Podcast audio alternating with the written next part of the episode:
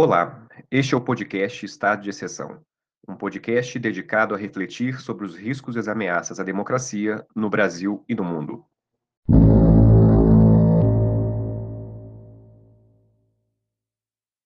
Converso hoje com Nicolas Coyola, diretor do Governo Aberto e Integração Centro-Americana na Associação por um Futuro Aberto em El Salvador. Como é El Salvador? El Salvador é um país muito pequeno, com 21 mil quilômetros quadrados e aproximadamente 6 milhões 500 mil habitantes. Para que vocês entendam a dimensão, o estado do São Paulo tem dois vezes a população do Salvador e tem quase a mesma quantidade do Rio de Janeiro. El Salvador fica na sub-região da América. Centro-América é integrante do Sistema da Integração Centro-Americana SICA. Os países do Guatemala, Belize, El Salvador, Honduras, Nicarágua, Costa Rica, Panamá e República Dominicana são parte do SICA, o organismo regional do Centro-América e o segundo organismo regional mais consolidado do mundo depois da União Europeia. Como entender a democracia em perspectiva histórica em El Salvador? Historicamente, El Salvador é um país com pobreza, desigualdade, criminalidade e corrupção. Mas, para entender nossa situação, é indispensável conhecer de onde nós vimos. Desde 1989, El Salvador tem tido dois partidos políticos principais: uma hegemonia partidária como a Aliança Republicana Nacionalista, ARENA, y Frente Faramundo Martí para la Liberación Nacional, FMLN. Os primeiros 20 anos do Arena, desde 1989 a 2009, Partido Liberal e de Direita, foram conhecidos pelas privatizações e corrupção. Um presidente deles, Antônio Saca, fica na cadeia por atos de corrupção, peculato e lavagem de dinheiro. E Francisco Flores, morreu no meio de um processo judicial por desfalque. Desde 2009 até 2019, governou o Partido de Esquerda, o FMLN. O Modelis fica em Nicarágua e é protegido do ditador Daniel Ortega.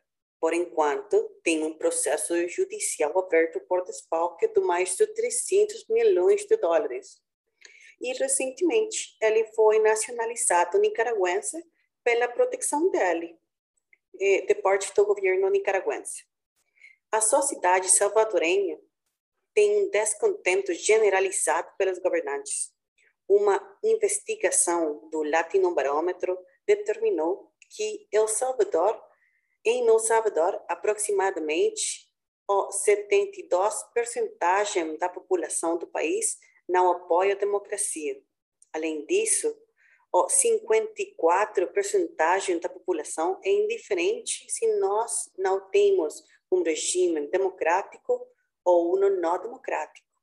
Nós estamos desencantados da democracia porque não, nós não acreditamos que a democracia tem benefícios para nós. Quem é Naíbe Bukele?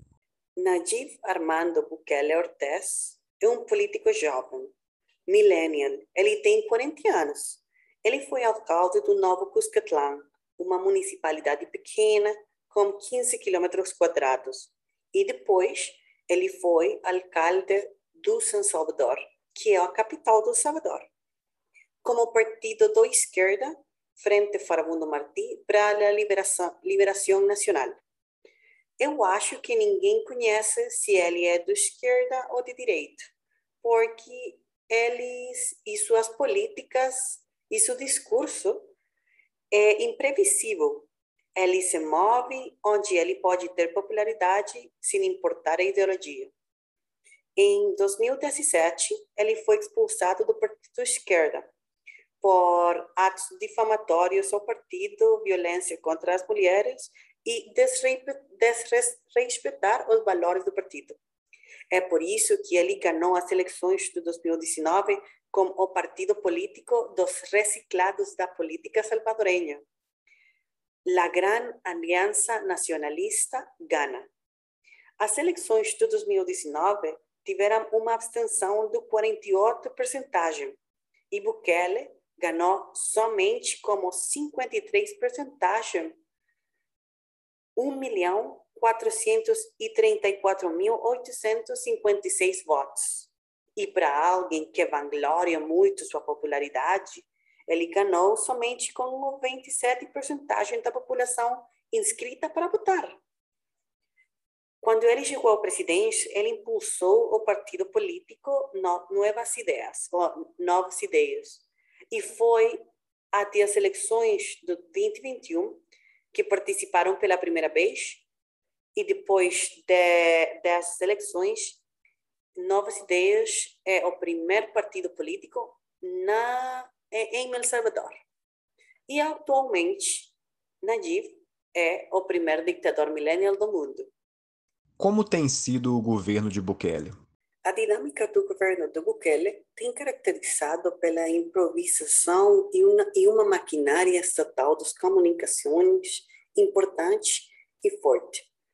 É o governo dos vídeos bonitos, a imagens bonitas e dos discursos com frases pegajosas para que as pessoas repitam sempre. O governo fica na base da propaganda governamental.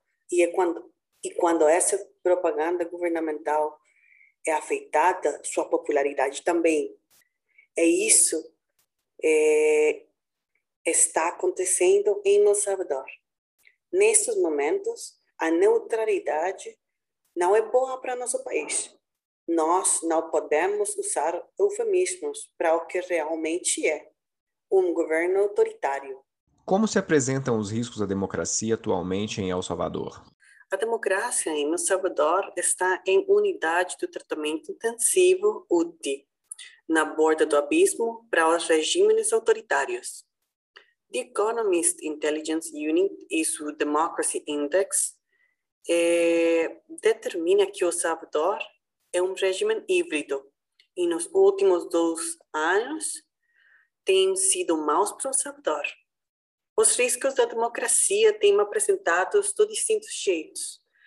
É, por exemplo, não respeitar as decisões do Tribunal Constitucional, militarizar o parlamento para pressionar para que aprove uma, uma lei, o empréstito, negociar com os grupos criminais, sem transparência para reduzir a criminalidade, desmantelar a institucionalidade de transparência, remover os magistrados do Tribunal Constitucional sem o devido processo, remover o fiscal geral sem o devido processo também, reservar a informação pública, como os salários, o projeto de vacinas, as missão, missões oficiais, as declarações patrimoniais.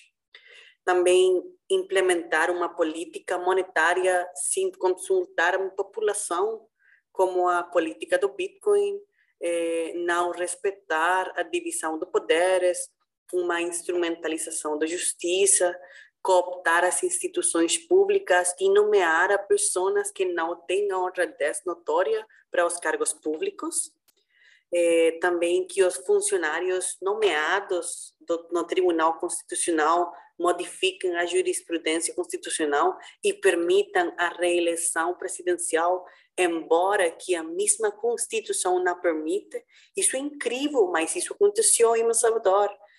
Encarcerar ativistas sem a possibilidade de ter uma defesa e sem que conheçam quais são os delitos, encarcerar os opositores políticos sem o devido processo, não respeitar a Constituição. E todas as coisas que eu mencionei são coisas que o presidente Bukele e seu partido fizeram.